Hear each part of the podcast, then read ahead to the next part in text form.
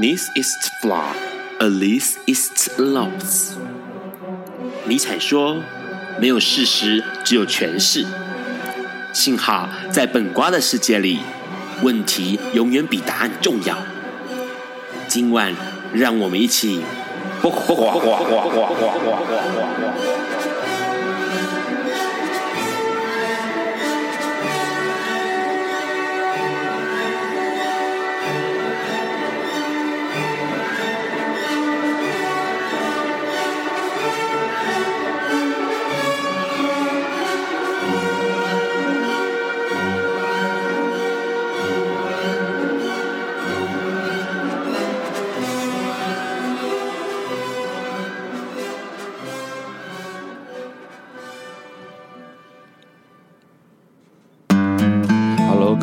大家晚安。今天是二零一七年二月十六日，礼拜四，现在是晚上九点钟。你所收听到的是播寡本瓜秀 Life 直播，我是 Ron。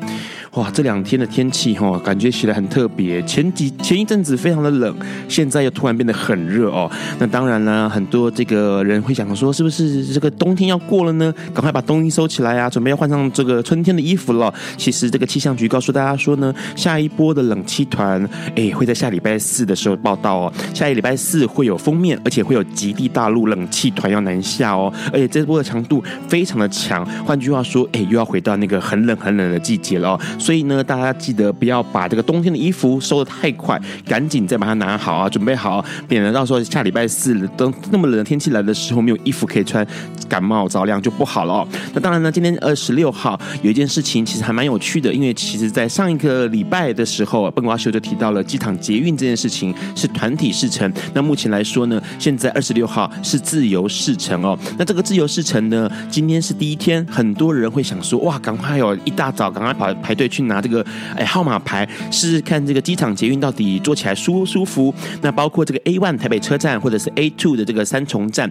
，A 三的新北产业园区站哦，或者是这个 A 六泰山贵和站，都出现了排队人潮哦。因为很多人想说，哎，这个地方好像比较好辨识，比较好找。然后呢，到那边去做，发现哇。号码牌抢不到呢，哦，因为这几个都是大热门的站哦。其实呢，整个这个往机场的桃园沿线有二十一个站哦。其实这个二十一个站其实都非常非常的呃。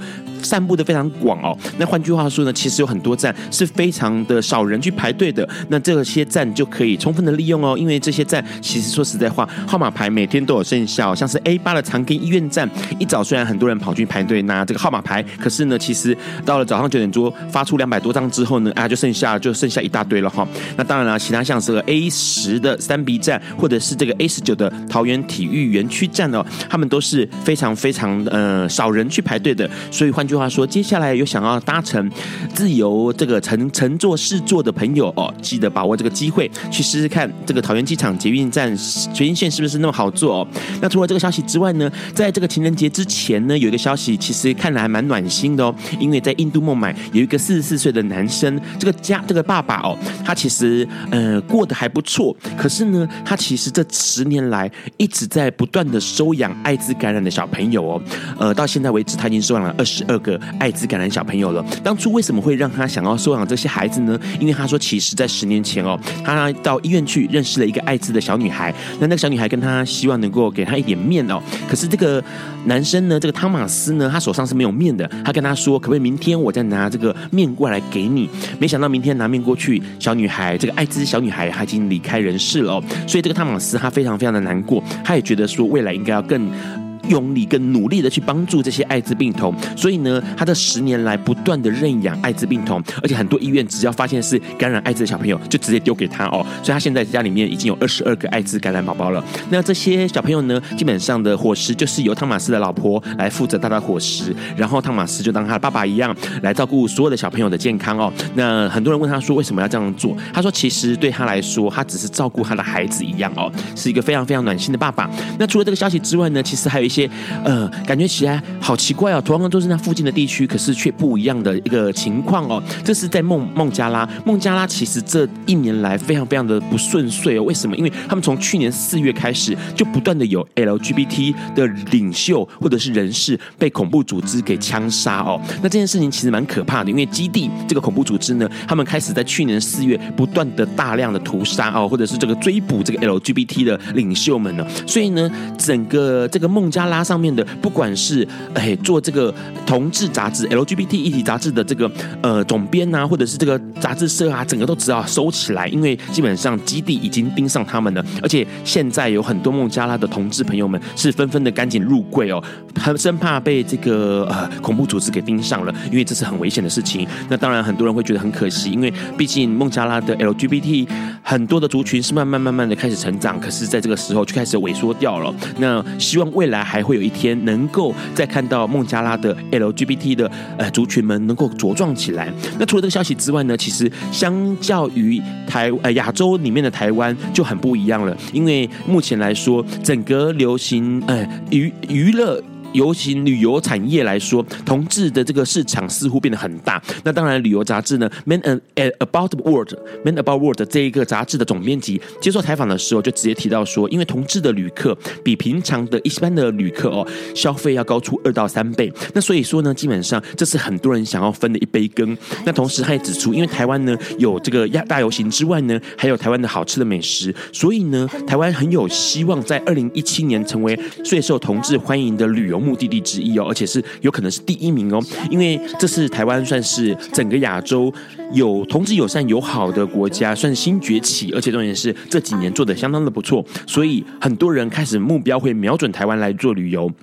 因为这个总编还也提到说，很多国家是因为禁止同志，或者是对于同志的需求会感到疑惑哦。像这个总编他就提到说，他去哎旅行的时候呢，就有这个呃旅游业者、饭店业者就觉得很好奇，说为什么两个男生却只要订一张双人床哦？那在台湾应该就不会发生这样的事情了。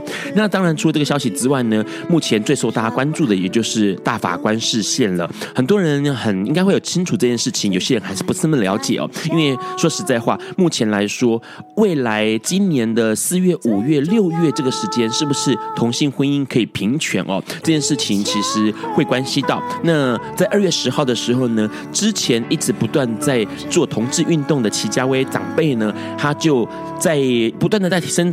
在很早前他就已经提出要大法官释宪，对于民法第四篇亲属第二章的婚姻规定来做释宪哦。那可是一直都没有得到回应。目前来说已经得到回应，也就是三月二十四号要来做大法官释宪。宪了，因为那个这个呃宪法里面是这样提到的，同性别两个人之间不能够成立法律上的婚姻关系。那希望大法官能够解释这条法规是不是有违宪的嫌疑哦。那当然，二三月二十四号。这件事情要发生，很多人就开始哎，同志挺同的朋友或者是反同的人呢，开始有一些想法了。那当然，反同人士就非常动作非常快啦，包括这个十字架报马上专访了陈建仁了，问问陈建仁他对于同性婚姻平权的想法。那陈建仁他当然就说了，他说保障同性婚姻这个人权呢是很重要的，而且是绝对是必要的。但是呢，因为各国有不同的规定、不同的想法跟认定哦，所以台湾怎么做，未来可能还要再考虑跟商量哦。那当然，除了这个消息之外呢，当然也有立刻马上有人这个成为。这个菜单那个菜板砧板上面的牺牲品哦，就是花莲的萧美琴啦，因为她过去一直挺同志。那当然呢，花莲很多不满民进党执政的人，同时也这个反对修改年金啊，反对同性婚姻修法的人呢，跑出来想要罢免萧美琴。这是在二月十一号，他们发动了这个罢免的呃很大的动作，希望萧美琴能够下台。然后当然是要给民进党一点颜色看看。当然呢，萧美琴过去一直以来在花莲做了非常非常多。做的事情，这件事情其实是有目可证的哦。那是不是这件事情可以顺利的变成是罢免成功呢？其实大家都很担心。那当然，除了这个之外，反同人士也做出了一些手段哦，包括发散发一些文宣呐，哎，说什么，哎，同性婚姻通过的话呢，小孩子就要变性哦，儿童就要变性哦。那这件事情让牧师欧阳文峰非常的生气哦。相信很多同同同志朋友都知道欧阳文峰这个牧师，他就立刻说，哎，怎么会有这样的人哦，这样的同志？信呃基督徒哦，这样的基督徒其实是让人觉得很可可恨的，而且可怒的哦。那所以当然也觉得说这些话大家就不要相信了。好，当然除了这个消息之外，还有最后一个事情，也就是十四号的时候呢，蔡英文跟宗教团体领袖哎来做一个查询。那那个查询的内容呢，当然很多人就跑出来说了，哎，是不是这个蔡英文呢？是不是要多方听听看大家的意见呢？当然，蔡英文他的意思是希望大家都能够冷静下来，而且呢，这个社会应该是要相当多元的才是。好了，一口气说了那么多新闻，现在赶快来听一下莫文蔚的一切安好。有一天，亚里斯多德在河边洗脚，他看了看身边的学生，将脚抽出水面，再踏入河中，说：“死水已非前水。”另一位古希腊哲学家赫拉克利特也说：“人不能两次踏入同一条河中，因为无论是这条河或这个人，都已经不同，就如同历史上的今天。”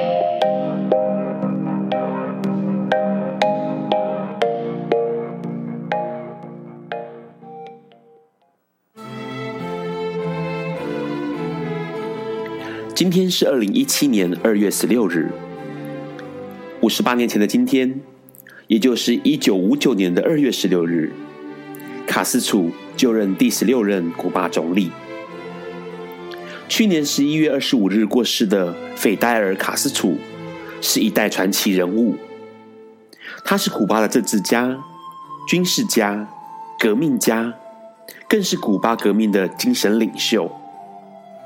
他曾创造了古巴共产党、古巴社会主义，更缔造古巴革命武装力量。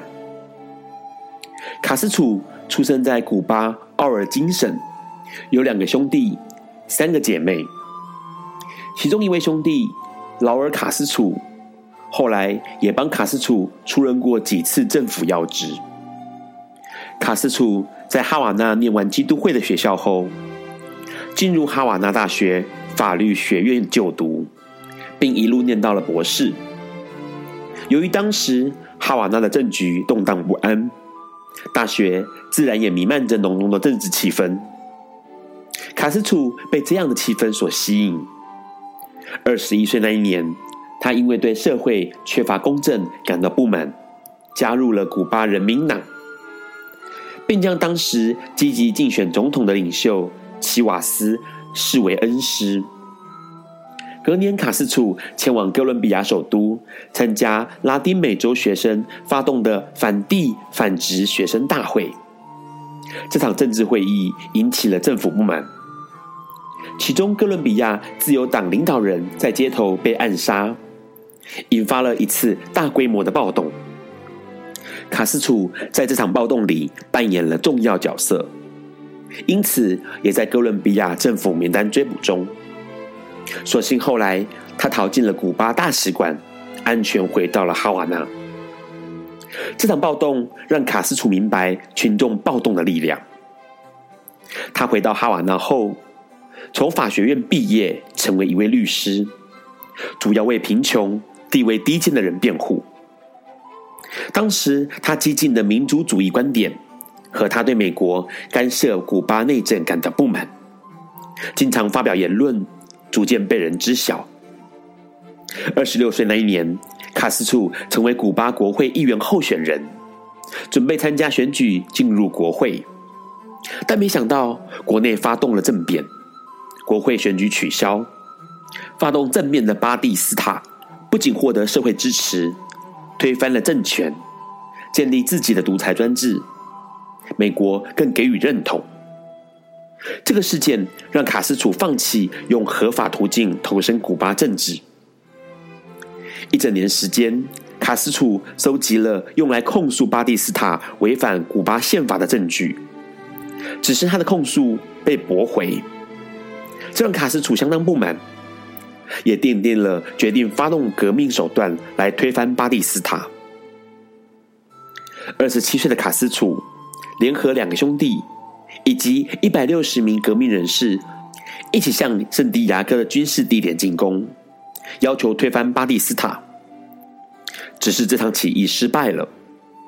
卡斯楚受审时发表了日后著名的辩词：“历史将宣判我无罪。”两年后，卡斯楚获释，他因为无法继续在古巴进行活动，与弟弟等人一起来到墨西哥。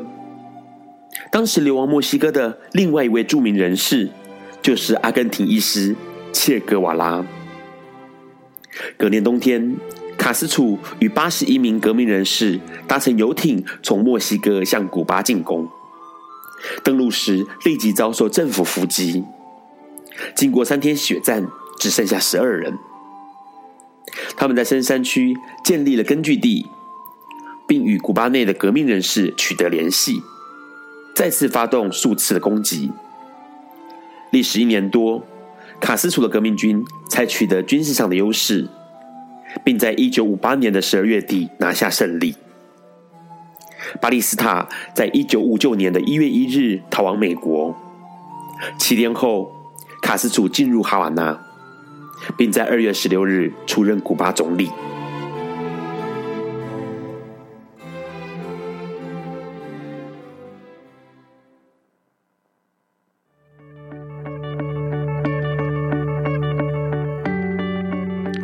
天是昨天的明天，是明天的昨天。今天可以是去年的今天，前年的今天，甚至是历史上的今天。但今天不会重来。你今天过得如何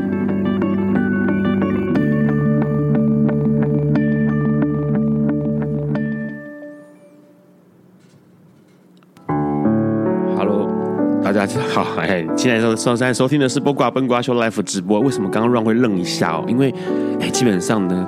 这个整个的录音间的设备被焕然一新，然后软体全部重装，所以呢，有一些时间好像哎。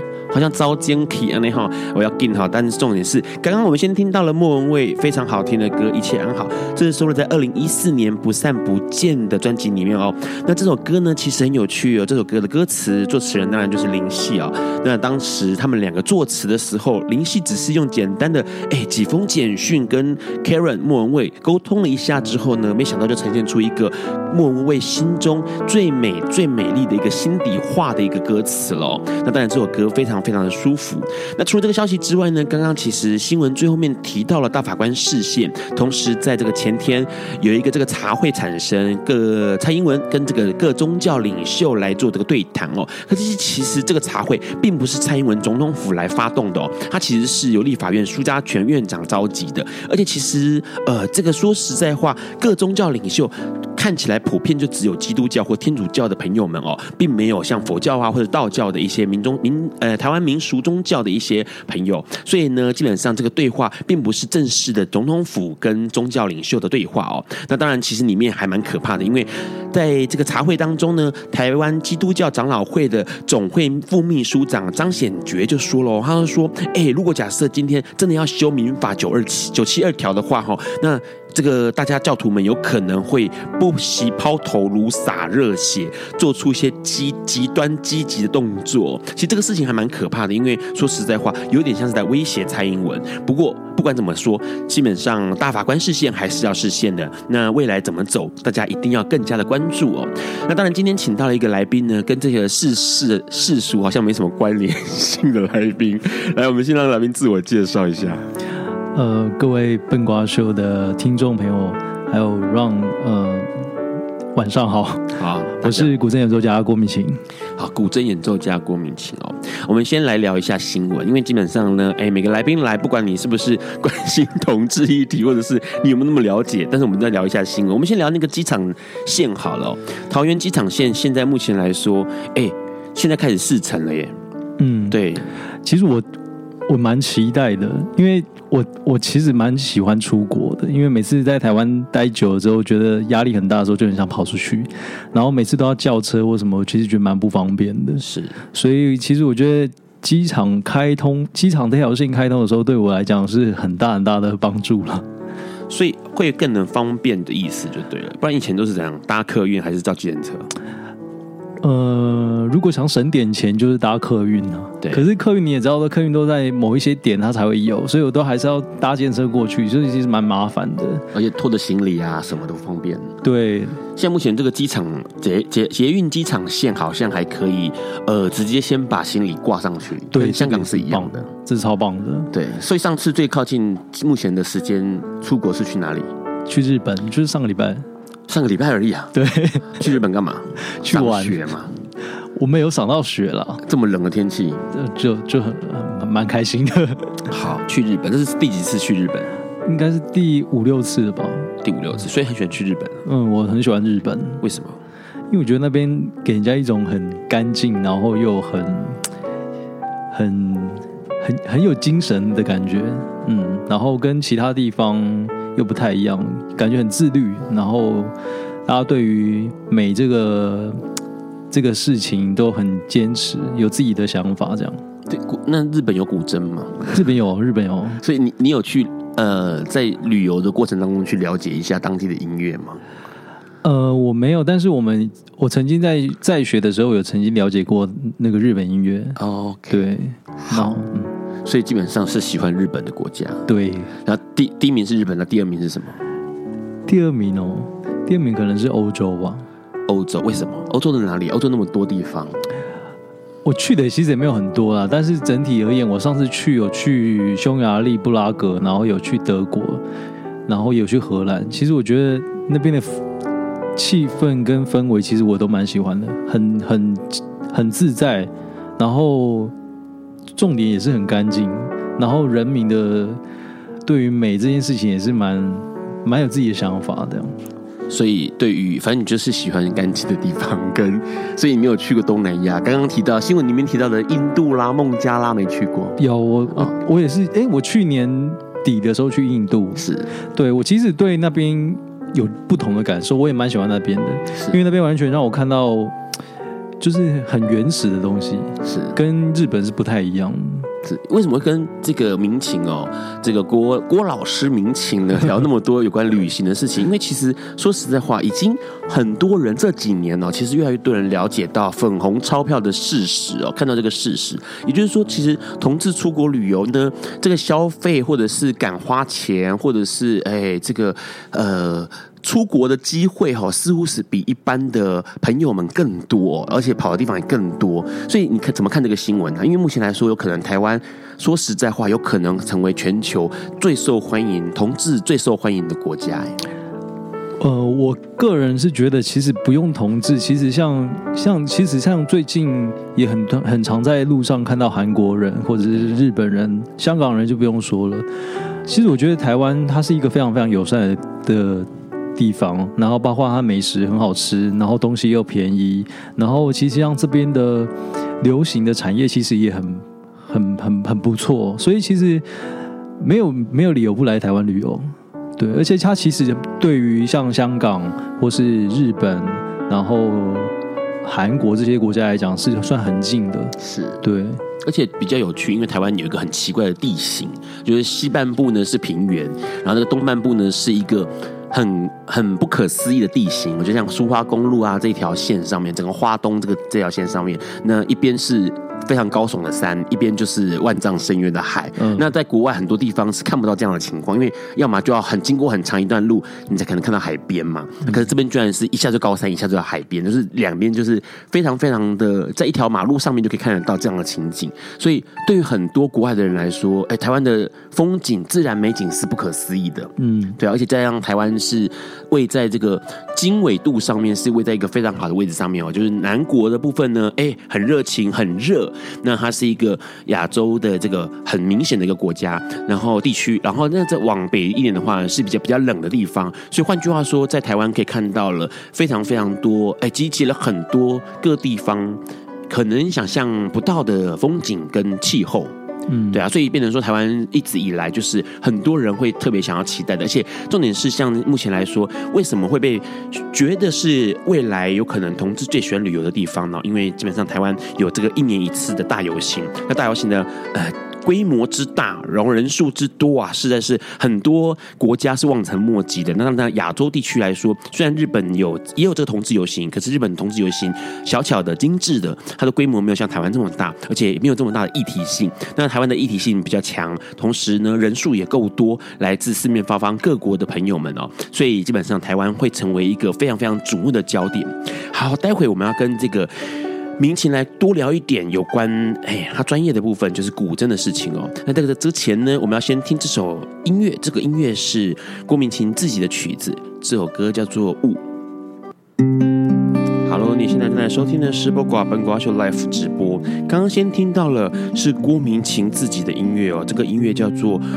哎，是一个自然景象，叫做雾哦。那这个雾呢，基本上是郭明琴她非常非常，我觉得算是一个非常经典的一个呃作品哦。里面当然描述到了一个比较情境式的东西是。感觉像是要描述自然气候的东西。那待会我们要晚一点的时候跟郭明琴问问看，当初他创作这个歌曲哦，或者是这个曲子的想法。不过呢，基本上为什么今天会找他过来？其实有一件事情蛮有意思的，因为呃，郭明琴大家可能看到文轩照片上面哦，他是一个就是留有一个络腮胡，然后是一个像是野狼般的男野狼般的男子哦。可是呢，古筝这个玩意儿呢，说实在话，很多人的一既定印象，他会是。一个女生在弹的的乐器哦，那所以呃，对 Ron 来说其实很有意思，因为过去很多人会把某一些性别跟某一些呃操作的工作，或者是呃玩的乐器，或者是他生活的作息哦，有一些既定印象。比如说刚刚说的古筝或琵琶，可能就是女生要玩的乐器；那这个男生呢，可能就是要开卡车或者计程车哦，或者公车司机哦。那所以说，基本上哎，Ron 就找来郭明琴，想要跟他聊一聊他学古筝，而且重点是他现在还是古筝老师哦。的一些内容，先来跟打个招呼吧，跟观众朋友打、听众朋友打个招呼吧。哎、欸，大家好，我是郭明清。好，他刚刚其实提到很多东西是有关你的这个这个，可能会让人家想象，因为基本上你不像是会一个会弹古筝的人。对，对，因为你的你的外形不像啊。嗯，你今年几岁？我今年三十，三十岁，然后留个络腮胡。对，然后重点是你是笨瓜秀开播。一年多以来，第一个不把耳麦戴好的人，因为因为他很怕摸他头发的样子哦，所以他一直把他的耳麦上面那个环是往后放，然后耳机那个耳机就没有办法服贴在耳朵上面。好啦，不管怎么样，反正就是听得到就可以了。好，对，对，对，好，你问一下，你学这个古筝多久了？我从小三开始学，所以距离现在应该二十多年。我小三年级。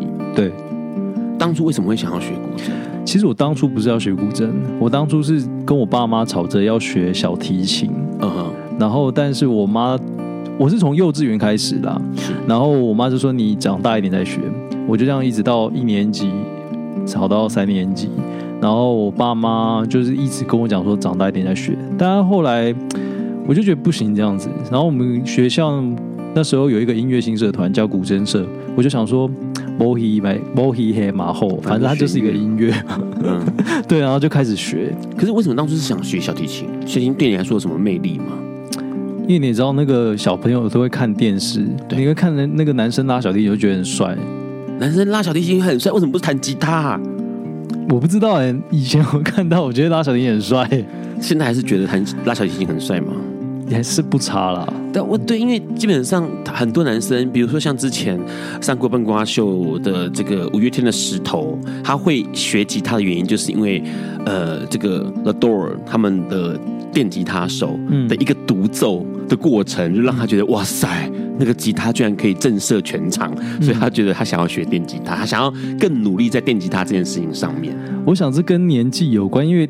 我我毕竟我对音乐有感兴趣的时候是很小的时候就有了，所以我妈不太可能我这么小的时候让我看电吉他的表演。OK，对，所以可能就是那些那时候我在看卡通或什么，中间有一个串场或者广告，然后是一个男生，然后刚好就是站在屋顶上的提琴手这种电影吗？可可能那时候还没有吧。所以你知道这个电影是什么？我知道这个。OK，好，对。然后所以那时候看到了小提琴会有兴趣，所以你对管乐器没有兴趣，吹奏乐器没有兴趣。就是对于这个琴弦乐器有兴趣，钢琴也没有，钢琴有，钢琴有，对，好.其实这对音乐都有了，所以你看到 Janet 拉小提琴会觉得很帅，这样子，对，OK，好 好，反正不管什么性别，拉小提琴就很帅就对了。好，所以那时候开始学了，呃，争争取小提琴，争取不到。然后音乐学校，那时候你是念音乐学校吗？不是，不是。一般学校。对，然后学校有古筝的这个活动。社团，社团，嗯，然后就想说，好吧，进去玩一玩。对，就开始学古筝了。对，好，那可是古筝差很多哎，东这个是东方的乐器。一个是西方的乐器，那是小小朋友没有想那么多的，他们觉得我我那当时觉得就是都一样，都是可以发出声音的，就学铃鼓就好了。我小时候是敲木琴敲长大的。OK，好，所以就是对音乐是很感兴趣，想要呃玩一些会发出声音的东西。对，OK，然后进去古筝开始学了之后，那时候有没有别的想？哎，那个社团就全部都是古筝，对，没有其他乐器在里面，没有。哦，好，好，所以就只能学古筝了。对，好，那时候那时候学的感觉是怎么样？那时候是有老师教吗？有，那时候就是每个礼拜有一天老师会来教。嗯哼，对，那时候学的感觉其实我觉得有一个很矛盾的心情。怎么说？因为大部分里面还是女生居多嘛，对，学长学姐居多，所以在学的过程中，其实很想要弹，可是又很怕弹给别人听，因为就会觉得好像别人要把我当女生看这样。所以那时候对于介绍自己是弹古筝这件事情是有一个障碍的。那个时候是指呃国小三年级的时候，还是更大一点了？没有，就从开始学到高中都是这样。就是从小学一直到高中，一都一直都觉得介绍自己是弹古筝这件事情会觉得怪怪的。对，会让我都会觉得会让他有一种感觉很娘的这种印象。那那时候你觉得自己娘吗？不，呃，那时候不会。为什么？为什么？就是你会怕给人这个这个印象，可是你却不晓得或者不感觉自己娘。我会怕，但是我就是想说避开会让他直接联想的这件事情。比方说弹古筝，介绍我弹古筝这件事情，就是可以避免掉人家就是解读成我就是很娘这样子。因为我很娘，所以我要去学古筝这样。所以那我故刻意装 man 吗？可以装 man，不能刻意装 man 这样子。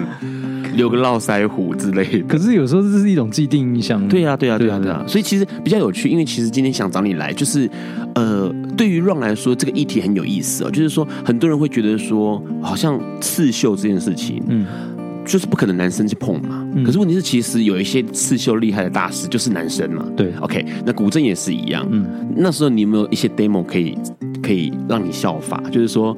让你释怀一点，就是有一些古筝大师 是男性，有，有，比如说，呃，那时候我记得我那时候小时候的偶像叫做王中山，他是他在现在也是非常非常厉害的一个古筝大师。然后当时他就是一个男以男生的姿态出现在筝坛里面，是。对，所以那时候我就觉得筝坛哦，对筝坛，对，所以那时候我就觉得说，哎，至少有一个人陪着我这样搞。对，对。那时候呃，整个社团里面男生几个？男生大概就三四个，嗯，对，其实不多。总共多少人？总共最少也有二三二十二十个吧。哇，所以说基本上二十几个呃同学就只有三个男生。嗯，那这样子，其他社团的人或者是其他的同学不会说，哎，你这个跳啦啦队的有没有？就是国国外都会这样啊，哎，男生去参加啦啦队就被嘲笑，这样你们会被嘲笑吗？不会，因为我们我们我是我我是宜兰人，所以是比较乡下的国小。他其实社团很少，是除了就是古筝社，再来就是跳绳队。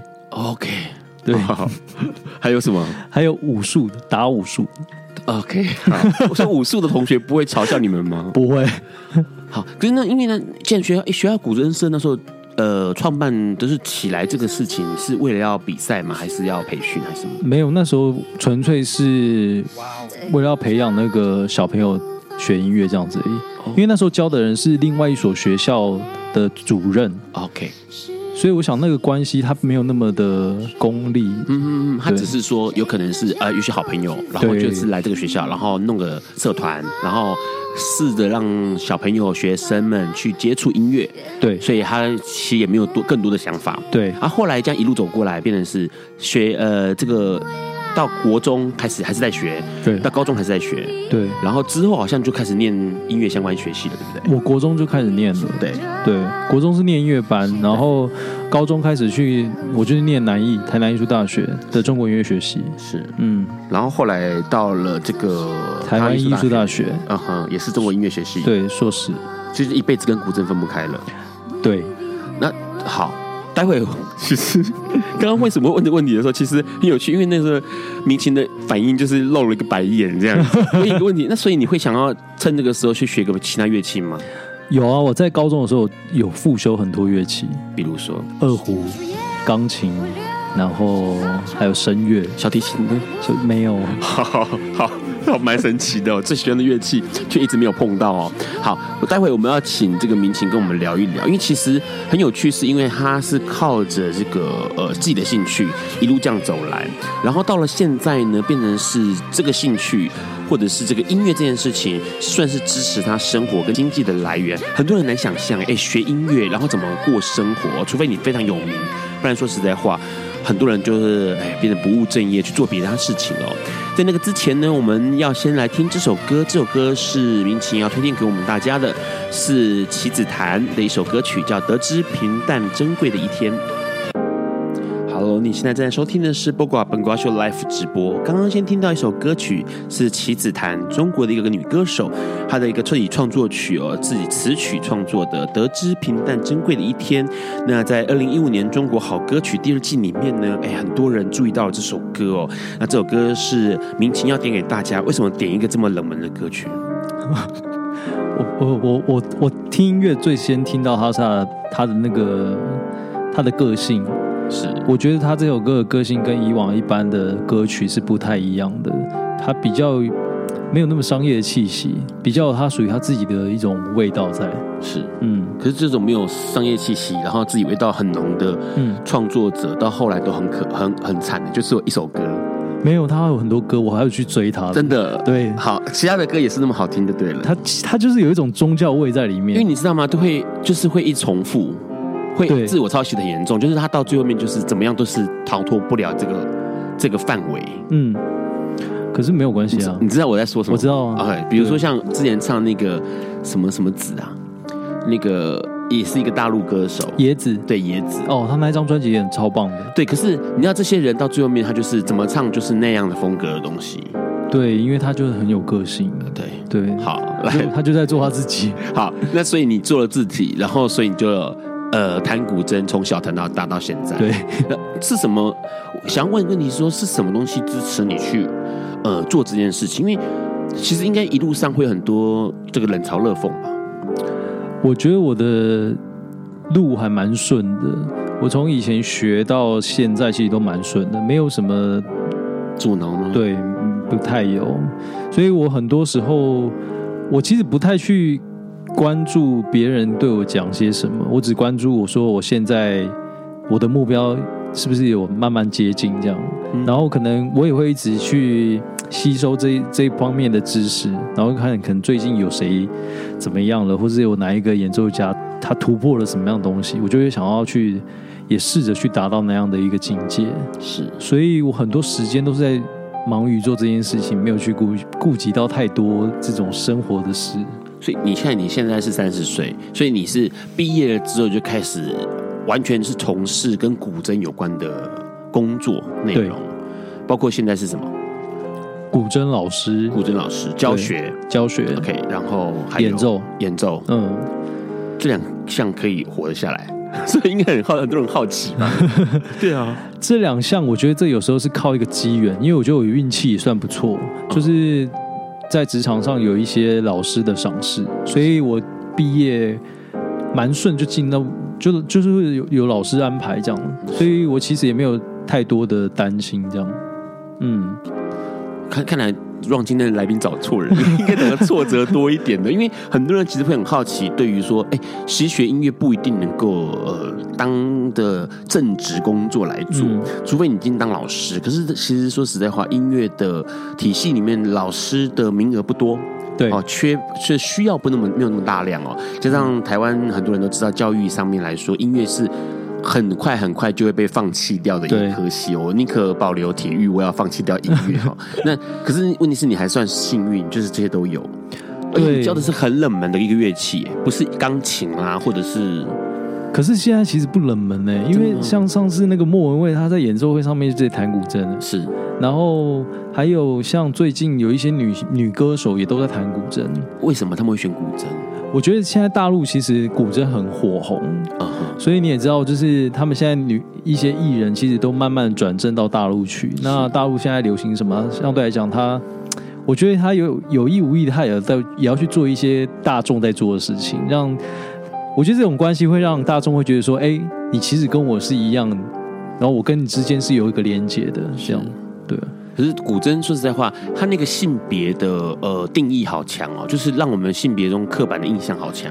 对，因为都拜电影跟连续剧所赐，都是比如说六指琴 魔，对，是吗？东方不败，OK，反正就是都要是女生就对了。对，那现在靠的就是呃教，所以你这样教学里面哦，目前来说，你说是私家班吗？就是家教班吗？还是说是学校里面的？有学校社团，然后我有在学校教，然后再有私私人的学生，就都有都有的，对，都有。然后呃，这些里面，像你在学校里面社团是学呃是多大年纪？国小。国小对，然后学校是在大学，大学，嗯，大学，所以他们年纪跟你差不多哎，比我还小，当然比你还小，就是应该差不，差差不了太多。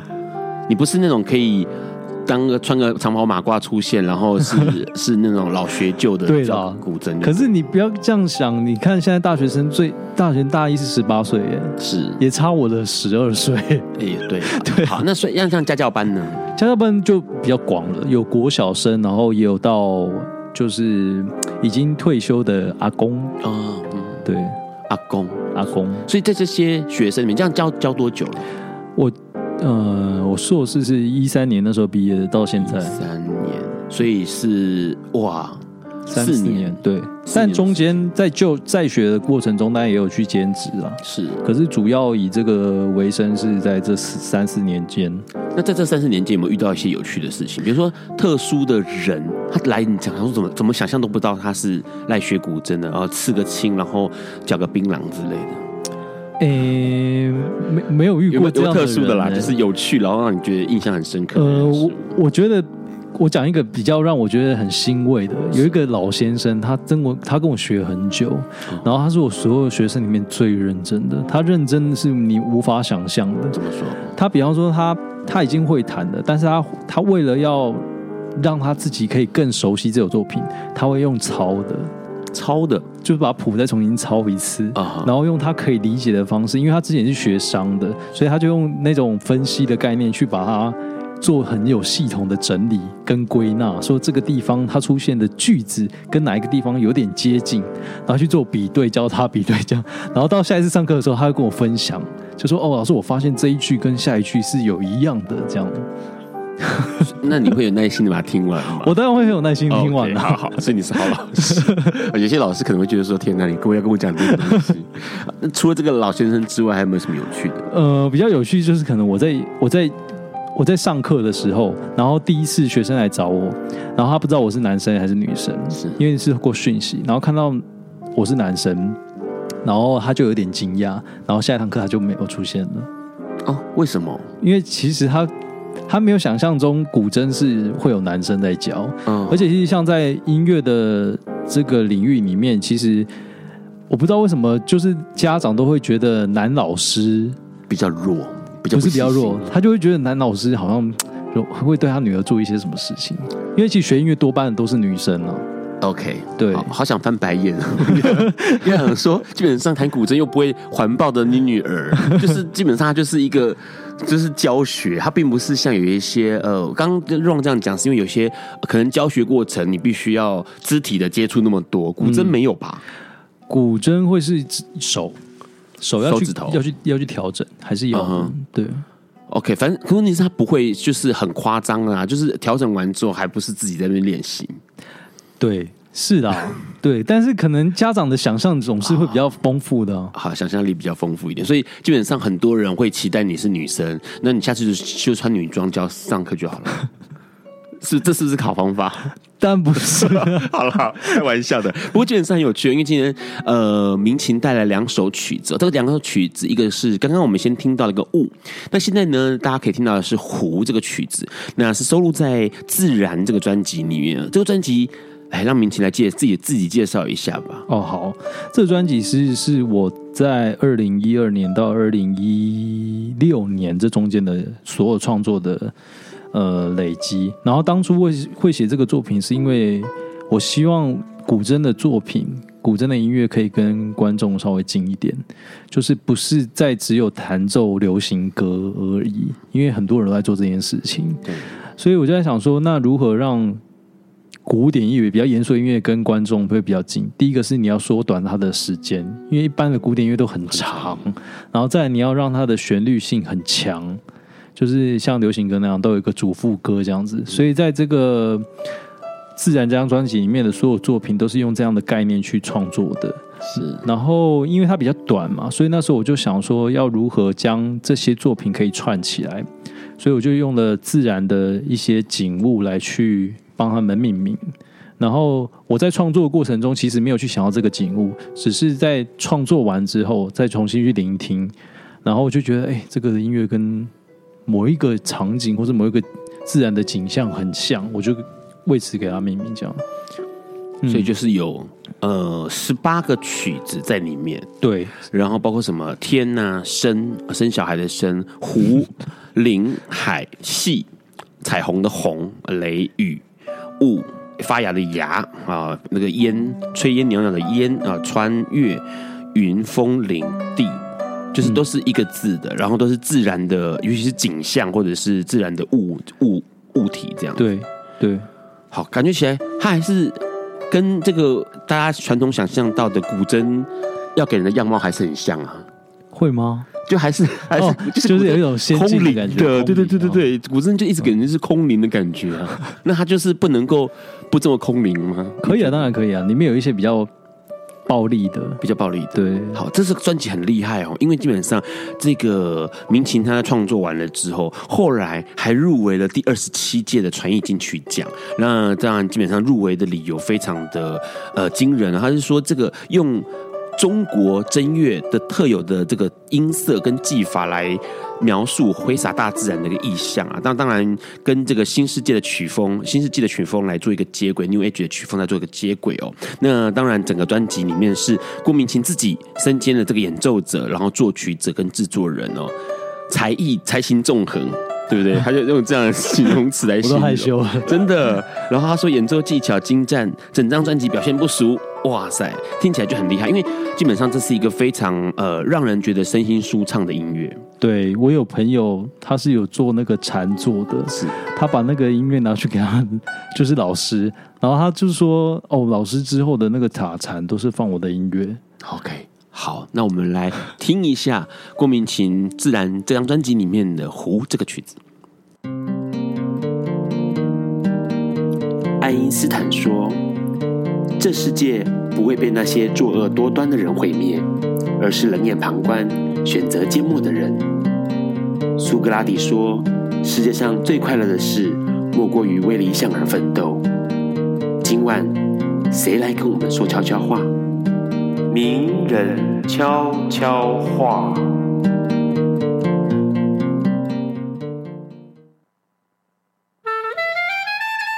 各位笨瓜秀的听众朋友，晚安！我是指挥古玉仲。我相信每一个人一生当中都会有梦想，或大或小，或多或少。这个梦想需要我们每一个人自己踏出这个第一步，开始去追寻。在追寻的路上，可能有很多的困难，可能有很孤独的时候，可能你甚至会觉得，我可能这辈子达不到我的梦想了。但是，梦想之所以被称为梦想，就是因为它的这个困难度跟不可能达成性。那这样子的困难度跟不可能达成性，它不会自己消失，需要我们每一个人自己付出努力来完成它。那也许努力了一辈子，你。在离开人世之前，发现这个梦想恐怕不会达成了。那也 OK，因为我们追逐过，我们经历过，我们努力过。但是绝对绝对不要放弃追寻梦想的这个希望。祝福大家都能够在追梦的路程上顺遂平安。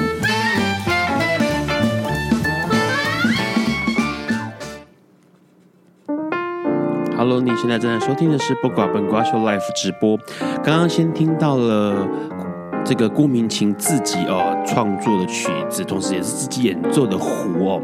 那哎，其实说实在话，这些这种这样的类型的音乐对 Ron 来说啊，每一首歌都差不多哎，就听起来都差不多哎。哦，你怎么样区别它是胡跟雾？这是一种内心的对话。好，你知道其实 Ron 有在玩乐器，可是玩的是竖笛，就是管乐哦，竖笛。对，然后因为以前念书的时候，刚好学校有乐团，然后呢看到乐团，哇塞，好威风哦，那个黑色那个好丑哦，然后就觉得说，嗯，我怎么样都要拿金光闪闪的乐器。然后后来被教练选中的时候说，你吹竖笛，对我就吹竖笛了，就拿到最丑的那个乐器。所以你旁边那个是你想吹的。呃，没有，就是其他金光闪闪都可以，oh. 就是不要黑的。可是我就吹了那个黑的，oh. 对，你就知道人生有很多不可预知的事情。对，好，所以对我来说，这个中国传统乐器，这些古典乐器，感觉起来它的曲子都好像差不多，嗯，除非很激烈的啦，比如说什么十面埋伏之类的，嗯，是不是？好啦，问专业的音乐人哦，这种问题实在很没有礼貌。我们先就是直接问你，你觉得音乐是什么？对你来说，我觉得音乐其实就是你的每一个创作者的生命经验。嗯，对，因为它其实音乐可能对于像现在的人来说，它是一个很很远的东西，然后不不知道它在干嘛。但其实如果把它用一个比较大家能够呃熟知的领域来看的话，它其实。没有那么难懂，音乐其实它就是像文章一样，它它跟文章一样都有每个句子，它都有句子，然后都有标点符号。那每一个句、每一个文章跟每一个段落里面，它都有它要想要特别凸显的故事在里面。那所有的句子都可能是为了要凸显某一个重点来去做铺陈。是，所以其实音乐对我来说，它就是一个作曲家的一个心路历程。嗯嗯，对，所以你要了解一个作曲家，或者你要了解，比方说一个作家，你就是看他的作品就对了。是，嗯。可是音乐看听音乐的时候，你不能像看书一样，啊，我漏了刚刚哈利波特说了什么，往前翻两页这样子，不行啊！你这只要完全听完了再听一次。对，但音乐有一个很很很很棒的一个点，是因为你音乐听完之后，你自己身你的耳朵会记着那种感觉，所以有时候我们音乐在创作的时候，它也是在记录你当下的某一种情绪。嗯哼，它透过很多很多的方式来去。形容去描述，让听者可以在当下，就算他已经忘记上一句在演什么，但是他可以在那个氛围里面。我就我觉得刚刚那个音乐好像很吵，或是我觉得刚刚音乐上让我觉得有一种幸福的感觉。是对，所以有时候可能是呃体验当下在听的那样的情绪。对，那至于他到底演奏了什么东西，好像不是那么重要，是是吗？对的，是因为其实呃郭明琴说这个话哦，其实跟这个以前很多人会问林怀民老师，云门舞集创办人林怀民老师说：“哎呀，我都看不懂云门在干嘛哈。”那可是问题是，其实说真的，像舞蹈这样的表演艺术，你看了之后，你觉得哦，好漂亮哦，这样就够了哈。你不用去懂他到底为什么这个人要突然从里面跑出来，然后跟这个女的要突然这样子，哎，跳了一段之后要突然拆开来，你不用去理解他在干嘛。但是问题是，当你在看的过程当中，你觉得哎、欸、好美哦，或者是感觉起来哎、欸、好像很舒服的感觉，这样其实就够了，因为基本上这就是欣赏表演艺术的一个方式。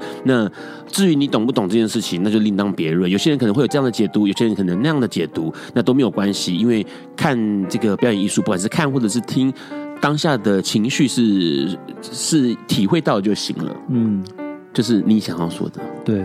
好，所以你跟林怀民老师是相同的想法，对对，因为很多人应该会觉得说古筝好难懂哦，嗯、古筝的乐那个乐曲好难懂哦，不知道在干嘛。我我个人是这样觉得、啊，我觉得其实你不一定要真的要学古筝，但是我觉得我们现在生活在这个地球里面，其实我们很多的时间都是在对外，你其实很少在对自己。那其实像很多的艺术，比方说音乐，或是绘画，或是舞蹈，其实这种是都是在对自己讲话。是，所以我经常会说，其实像艺术，这是一个比较私密的，你要别人去懂你的东西，其实是一件很困难，除非。他也是这个领域里面，他才他才有办法，真的很知道你在你要说什么。嗯、那不然的话，其实都是在各说各话而已。只是他今天选用的方法是你比较常听到的方式，这样而已。所以我觉得观众他，你们可以用。另外一个方面，另外层面来去想音乐这件事情，你可以透过音乐来让你自己去了解自己。就像我自己在练琴的过程中，我每一段的时间过去的时候，我都会觉得我好像我更观察到我自己的一些比较细微的一些变化什么的。是，听起来很玄，对不对？好了，反正就是把音乐放下去听就对了啦。就是重点就是去体验一下音乐给带给大家的感受是什么。那你觉得，简单来说，如果假设今天有人想要学音乐，那你是过来人，你有没有什么话想要说？因为很多人会担心说，哎，我是不是学音乐之后未来吃不饱啊？哈，或者是养不活自己这样？嗯，如果你要这样子的话，就干脆不要学了。OK，好，你讲的好实际哦。没有，因为其实像现在，不是还勇勇敢追梦啊什么之类的吗？嗯，没有。其实现在现在大部分的人就是音乐为了。为了要就是学音乐或学学艺术，就是为了要讨好他自己的心性，或是学个兴趣。我觉得这个这样子的想法是很好的，嗯，是好的。就是它是一个回到一个比较快乐这个面来去去去做这件事情，跟我们小时候那时候不太一样。小时候我们一开始有时候也是因为喜欢，然后才去做这件事情。然后当你进入这个领域的时候，老师才会跟你讲说：“哦，你要怎样怎样才可以更好。”所以我觉得现在。有一现在人的心跟踏进这一块里面，其实的初步的那个想法都是蛮 OK 的啦。是，反正就是呃，当做是兴趣来学，对，但是要持续持续的学，对，持续。好，那接下来目前来说，呃，你现在是呃老师，同时你有在演奏，未来会有什么样的计划吗？哦，我在今年十一月有一场个人的演奏会，十一月，对。嗯所以应该这一年度会是非自然吗？还是非？对，刚刚之前是自然过了，二零一五年的时候自然演奏会过了，超自然，超自然。OK，好。所以十一月是什么样的主题啦？赶快，十一十一月叫做好久不见，好久不见。对，是要演奏一些。我们现在已经很少去接触到的一些古筝的经典作品。OK，对，经典作品。然后是在十一月在哪边？在台大的雅颂坊。OK，台大雅颂坊对，这样子。好，所以到时候呃，网络上面都可以查到资讯，对不对？对，要可以上我的脸书去看，好，反正就是找一下郭明琴的脸书就可以了。嗯，今天其实很高兴邀请明琴来跟我们聊这些，哎，关于古筝的事情哦。有很多人对这个乐器是陌生的，同时对于一个男生，OK，然后来这个弹奏古筝也是非常非常的陌生的哦。那不过这样听起来其实蛮有意思的，因为对于很多过去刻板的印象，我们有一些多的了解，也知道了。哎，说实在话，不管是什么样的性别，对于什么样的活动，对于什么样的兴趣跟嗜好都是有可能发生的。接下来我们会在一首戴小军非常好听的歌，叫做《一杯酒的孤独》中结束今天的节目。那下一周来宾呢，会是非常非常厉害的，哎，拉花冠军哦，他已经是好几届的咖啡拉花冠军达人钟志廷要来节目上面告诉大家，喝一杯好咖啡可以带来什么样的感受。今天很高兴邀请到明琴，谢谢明琴，谢谢谢谢。好了，大家晚安，拜拜喽，晚安。